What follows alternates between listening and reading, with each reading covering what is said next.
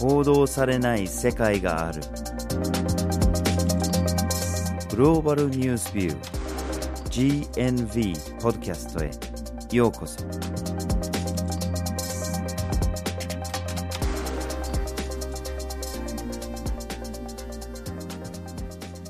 今回のポッドキャストをお送りするのはバージル・ホーキンスと岩根あずさです。はい。今回のポッドキャストのテーマは気候変動です。はい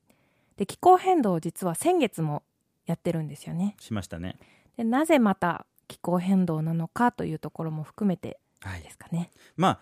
人類が直面している極めて深刻な危機っていうだけでも十分な理由になってるかと思いますが実は今回はそれだけではなくて GNV がですね一つの国際キャンペーンに参加してるっていうところに理由があります。はいでどういうキャンペーンかっていうと一般の人とか政治だとか企業とかじゃなくて実はピンポイントで報道機関を対象にしたものです。そのキャンペーン名を日本語にすると気候報道を今、まあ、英語で言うと、Covering Climate Now 要するに気候関連の出来事現象をもっと報道しなきゃ。うん。そういうキャンペーンですね。これほどの深刻な問題に人類が直面しているにもかかわらず、あんまり報道されていない。うんで報道されてないから、人々に伝わっていない。その深刻さも伝わっていないと。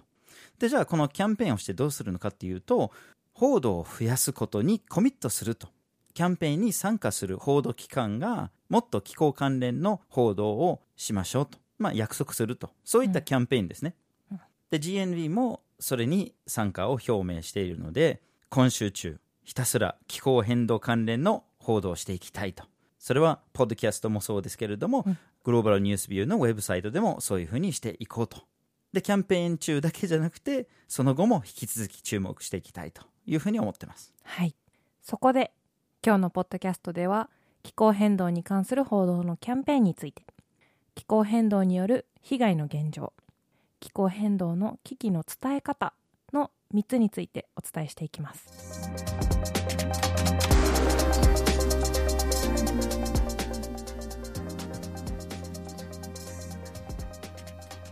ではまずはじめに気候変動に関する報道のキャンペーンについてお話をしていきましょはい。このキャンペーンは今週ですね。今週の1週間。うはい。9月16日から9月23日までのキャンペーンでもともとキャンペーンを始めたのがコロンビア・ジャーナリズム・レビューっていうアメリカのコロンビア大学にある報道の分析機関ですね。はい。その分析機関とアメリカの新聞ザ・ネーションっていう新聞ですねこれが主に調査報道に専念しているうんものですね。で、この2つの機関がイギリスのザ・ガーディアンっていう、まあ、有名な新聞を巻き込んで始めた運動です。で、今のところは220以上の新聞や放送局やポッドキャストなどを巻き込んで運動が広がりを見せてます。はいで、その220のうちに残念ながら日本からは3つしか参加表明をしていなくて、うん。朝日新聞とニューズウィークジャパンと GNV ですね。我々 GNV が。はい。はい。で読売新聞とか毎日新聞とか NHK がなんで参加表明してないのかっていうところもちろん突っ込みたいところなんだけれども同時に先月この問題を取り上げた時に朝日新聞での気候変動関連の報道が少ないっていう話もしましたよね。はいまあ、どこもそうだと思うんですけれども、まあ、今回朝日新聞がこういうふうにこの運動に参加を表明しているというところは、まあ、もちろん歓迎したいですしね。ぜひこれをきっかけに今後もその気候変動に関する報道が増えればいいなっていうふうに思います。はい。でなぜ今のタイミングでこのキャンペーンが行われているのかということなんですけども9月21日から9月23日にかけて国連の気候サミットがニューヨークで開催されますこのサミット自体の背景には気候変動への対策が全く進んでいないといううん。問題があるので、今対策を始めようという背景のもとサミットが開かれます。勢いをつけようとしてるんですよね。はい、どれぐらい対策が進んでいないかということもなんですけどもパリ協定というのが2015年に結ばれて2020年から気候変動に対する対策を始めましょうと言っていて2050年までに二酸化炭素排出をゼロにするという目標が立てられてはいるんですけどももう2020年パリ協定に向けて動き出さなければいけない2020年は来年にもかかわらず、あと数ヶ月。はい、法整備とかシステム作りとか制度作りっていうのがなかなか進んでいないという問題があります。進んでないし、二酸化炭素がなぜか増え続けてるし、ね減るどころか。うん、で、それもあって、結構、この今の国連の事務総長が、なんか怒ってるようにも感じ取れるんですけれども、このサミットに向けていろいろと問題を指摘したりしてるんですよね。うん例えば、いまだに先進国が化石燃料の産業への莫大な補助金を与え続けているとう。んで、なぜか一般の人に対しては消費税など増税をしたりしてるんだけれども、いやいや、一般の人に対する増税をするのではなく、その郊外を二酸化炭素を排出するような企業とかものとかに増税をしなきゃい,、けないのになぜか逆に補助金を出してしまってる。そのうん我々から取る税金を郊外を出す企業たちに補助金をまで出してしまってるっていう、うん。そういうような状況がおかしいんだってそういうようなところを指摘したりしてるんですね事務総長が。はい。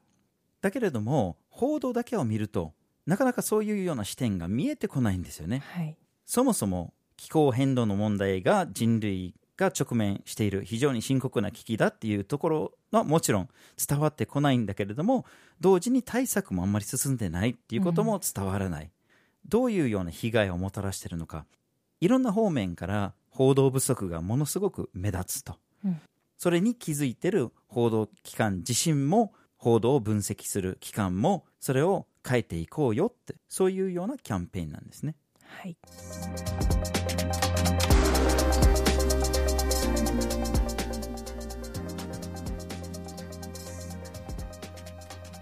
では次に気候変動による被害の現状について見ていきましょはい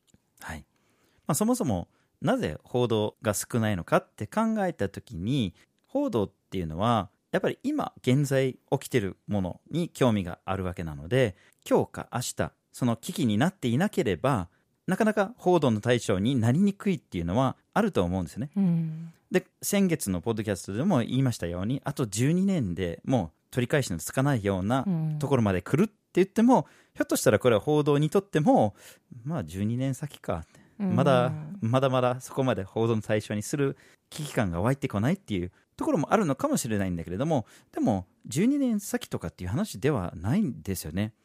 今、現在、危機がいろんなところで起きてしまってるんです。気候変動による大きな大きな被害が今現在進行形で起きてます。はい、身近なところで言えば日本でもいろいろなことが言われていますよね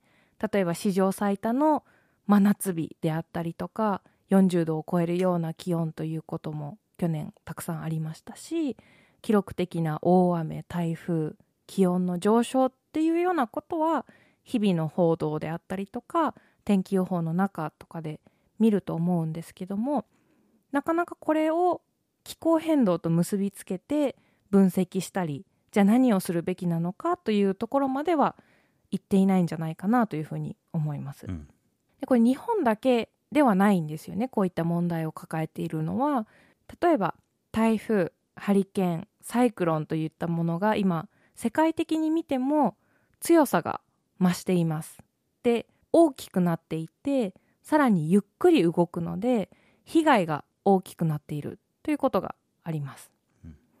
でさらに雨季とかモンスーンの傾向も変わってきています。で雨季とかモンスーンっていうのはそもそも農業とすごく密接に関わり合っていてその雨の降る時期を利用したりとか乾く時期を利用して植物を育てたりしているんですけどもこれがなかなか先が読めない状況になってきていて例えば雨量がすごく減ってしまう一方で一時的に大量の雨が降ることによって植えたばかりの種が全て流れてしまったりとか日照りが続いて干ばつになったり洪水によって収穫物が被害を受けたりというようなことが世界中で起きています。そうですよね。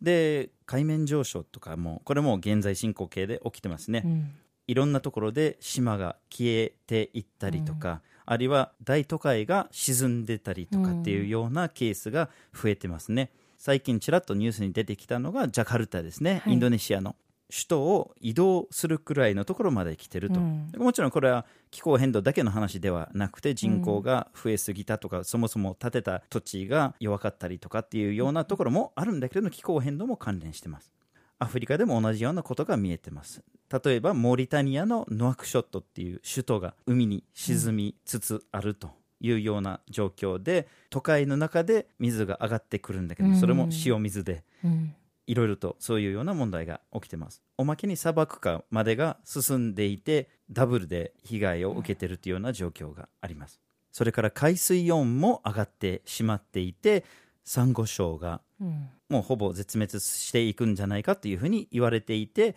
2016年からオーストラリア付近にあるグレートバリアリーフがすでに半分の大きさになってしまっているというふうに言われてます。はい、さらに病気の心配というのも出てきます。例えば熱帯の病気とされているマラリアがマラリアの感染地域ではなかったところで広がったりで溶け出してくる氷の中に何万年何千年前にいた細菌が含まれていてまたそれが現代で復活したりうんでさらに花粉症みたいなアレルギーの期間っていうのもだんだんと伸びているというふうに言われていますよね。はいでさっき言ったような台風とか雨季とかモンスーンの問題洪水が起こるっていうとインフラとかが整っていない地域であると例えば汚水が溢れ出してそれによってコレラなどの感染症がますます広がるというようなことも懸念されています。はい、なんか怖いものばかりが続くんだけれどもまだまだあります。うん。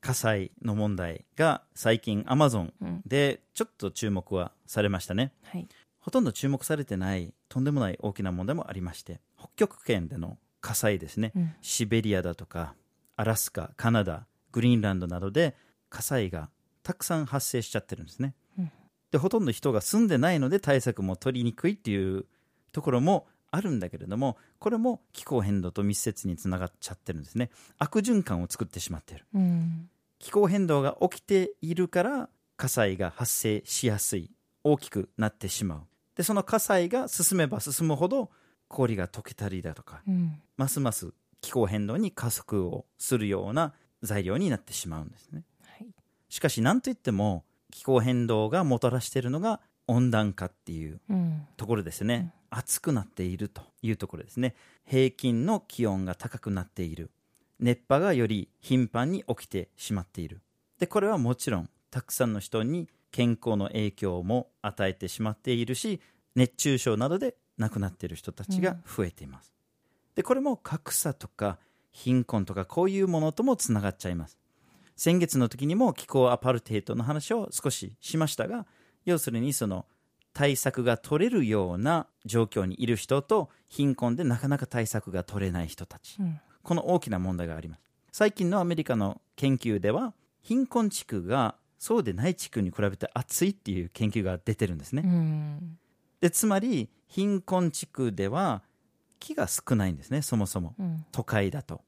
割と豊かな住宅地だと緑がいっぱいあるんだけれども、貧困の地区だと少ないので暑さが余計伝わる。うん。でおまけに工場に近いとか高速道路に近いとか熱がこもるところがいっぱいあって、結果的に貧困地区に熱が残ってしまうはい。でおまけに貧困地区に住んでる人たちがエアコンを持っている率が少ないっていうのもあってその被害を受けるっていう問題もあります、うん。さらにこれは中米の研究から出てきた話なんですけれども腎臓病がものすごい増えてるんですね、うん。死因として。うん。でこれは主に外で働く労働者とかプランテーションとかで働いている貧困層が多いんですけれども腎臓病で亡くなることが多いと。これはやっぱりその汗をかいたりして体から水分が抜けていくけどもその分例えば水分補給をしなかったりすると体の中の毒素が濃くなってしまったりするっていう問題と結びついているんですかね。ですよね。でこれは中米で注目されてるんだけれども南アジアでも見られてるというふうにされてますね、まあ、このように気候変動がこれからの危機っていうよりいろんなところでその結果がすでに見られている状況でこれからそれがますます増える一方でしょう。はい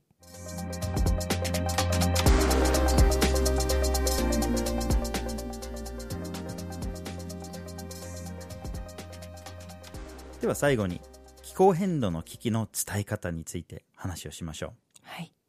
気候変動の報道をするときにいつも滅びるであったりとか恐ろしい結果ばかりが報道されているとやはりこう耳を塞ぎたくなったりとか考えたくなくなってしまうといううん。側面もあると思います。一方で気候変動というのは目に見えて進んでいっているので長期的に取り組んでいかなければなりません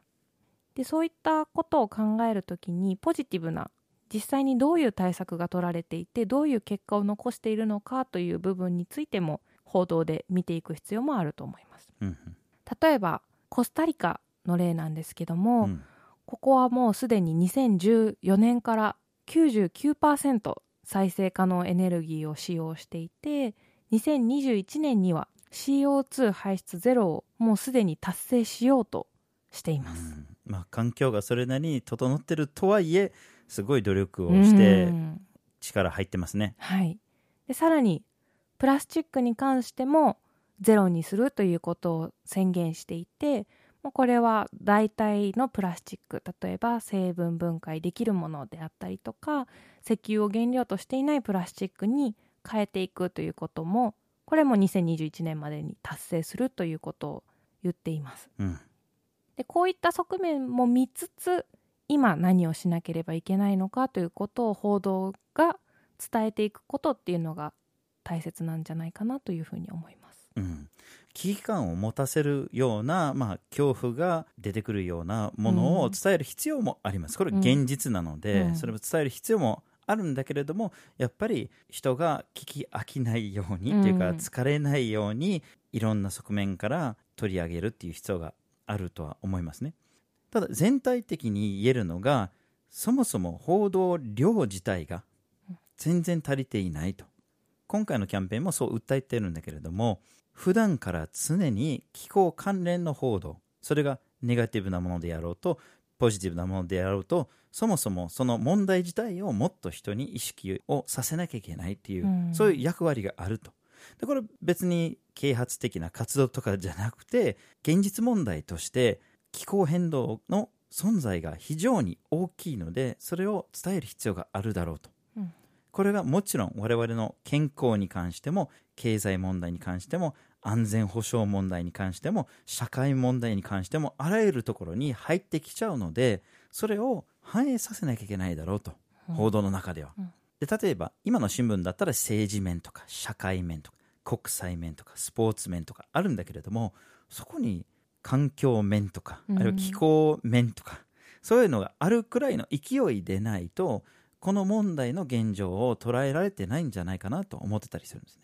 うん。ただ今の報道機関の財政状況が非常に厳しい中でそんなことできるのかっていうそういうような問題ももちろん出てくると思うんです。うん。ただそれを乗り越える方法がいろいろあるんです例えばアメリカのフロリダ州ってこれがハリケーンにしても、うん。いろんな意味で気候変動の最前線にあるようなうん。危ない州ではあるんだけれどもそれを認識している新聞社たちが力を合わせることにしたうん。つまり本来ならライバルの新聞なんだけれども気候変動に関してはみんなで力を合わせて取り上げなきゃいけないだろうとなので新聞 A のところが気候変動に関する記事を書いたらそれ新聞 B が同じ記事が使えるとか、うん。あるいはその中のデータを一緒に取るとか、うん。そういうふうに協力し合って気候変動に関する問題をみんなが取り上げられるような工夫をしてるんですよね。うん。で今回我々が参加しているキャンペーンもそういう側面があります。で先月のポッドキャストでもお伝えしたと思うんですけどもやっぱり今の資本主義とか経済成長以外の視点を持ってこの気候変動っていうのを取り扱っていかないとちょっと今のままでは時間がなさすぎるんじゃないかなという印象があるんですけども、報道に関してもそうですよね。うんその企業とか政府に近い立場ではなくてそれを批判的に見た報道をしていくということが必要だと思います。そうですよねこの気候変動の問題に対抗するために必要なのが社会改革なので、うんこれまで通りのビジネスモデルとかこれまで通りの報道のモデルのままではおそらくそれが難しいでしょうね。そのレベルから変えなきゃいけないと思いますね。うん、で例えば報道の傾向として GNB もずっと自国中心主義というものを批判してきているんですけども気候変動に関してもやはりこういった切り取り方っていうのを変えていく必要があると思います。というのが今の気候変動の報道の中には日本の技術などによって世界を救うというような切り取り方をされている場合があるんですけども一方でさっき言ったような化石燃料への補助金であったりとか CO2 をたくさん排出している企業への補助金というような気候変動を悪化させるような活動もしているというのも事実なので全体的に見て今何が起こっていて何をしなければいけないのかというところに焦点を当てていく必要があると思います。これなんでこんなことをしなければいけないのかというのが、まあ、その人類の危機というのももちろんそうなんですけども日本っていうのが工業の先進国として大きな責任を持っているというところも考えていかなければなりません。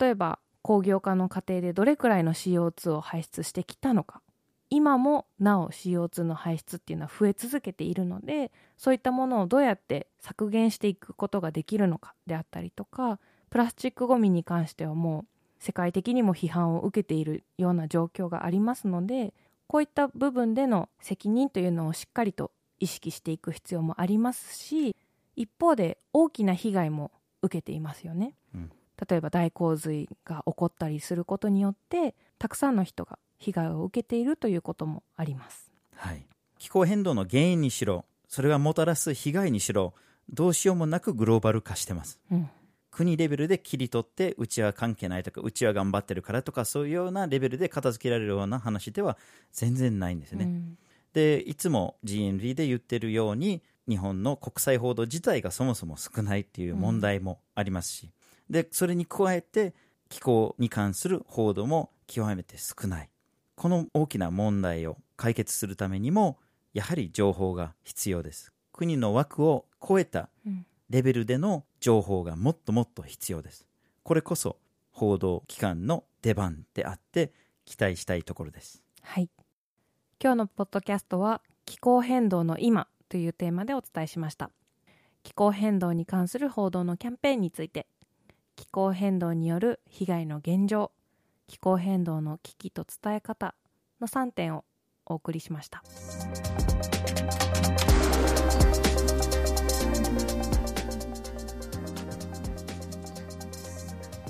GNV は毎週木曜日19時に新しい記事をアップしています火曜日と土曜日には1枚ワールドもアップしています Twitter、Facebook、Instagram でも発信していますポッドキャストは毎月第1、第3月曜日に発信します。ぜひフォローしてください。次回もお楽しみに。